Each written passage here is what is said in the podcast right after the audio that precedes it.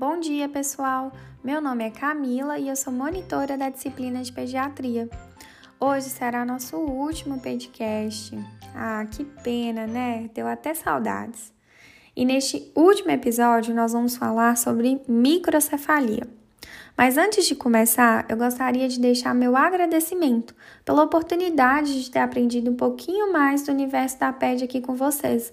Foi muito bom esse período e eu espero que vocês também tenham gostado dessa disciplina que é tão maravilhosa. Então, vamos aos estudos? Mas o que é microcefalia? É uma malformação cerebral que faz com que o crânio não se desenvolva normalmente. Antes de 2015, para ser considerado microcefalia, o recém-nascido ele deveria ter a circunferência da cabeça menor ou igual a 33 centímetros. Mas, após a epidemia do Zika vírus, o parâmetro mudou e o Brasil passou a aderir às recomendações da OMS e a medida passou a ser para meninos igual ou inferior a 31,9 centímetros e para as meninas perímetro cefálico igual ou inferior a 31,5 centímetros. Lembrando que a medida do crânio ela deve ser realizada entre 24 horas após o nascimento e a primeira semana de vida.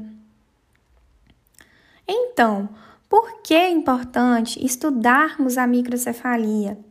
Porque até o ano de 2014 havia uma média de 164 casos anuais de microcefalia. Era muito pouco. E já em 2015, esse número aumentou para 1.608 casos.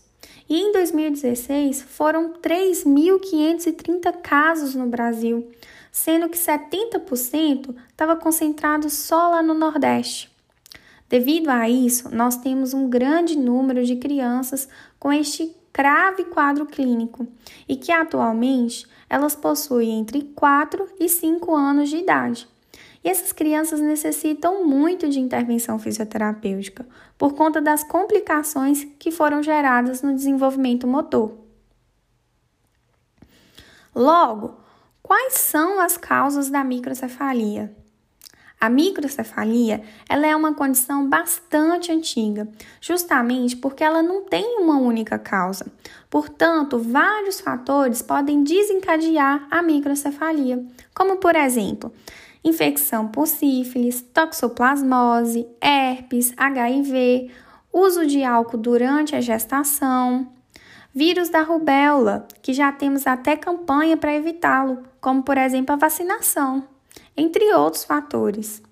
Vale ressaltar que a maioria dos últimos casos eles foram causados especificamente pelo Zika vírus, tá bom? Compreenderam? Agora nós vamos falar sobre as manifestações clínicas. Preste atenção. É importante frisar que as manifestações clínicas parecem ser mais graves quando são associadas ao Zika vírus do que, com, do que as outras causas.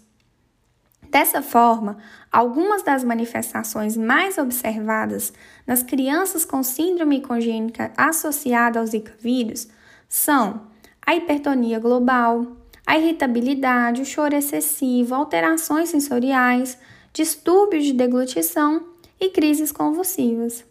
Lembrando que essas crianças também vão ter várias alterações musculoesqueléticas, como por exemplo, pés tortos congênitos, quadris luxados, hiperextensão do joelho, além das alterações nos membros superiores. Na avaliação fisioterapêutica, a gente deve avaliar o tônus, reflexos, funcionalidade, fatores ambientais, optando sempre por instrumentos padronizados, como TIMP, AIMS, GMFM.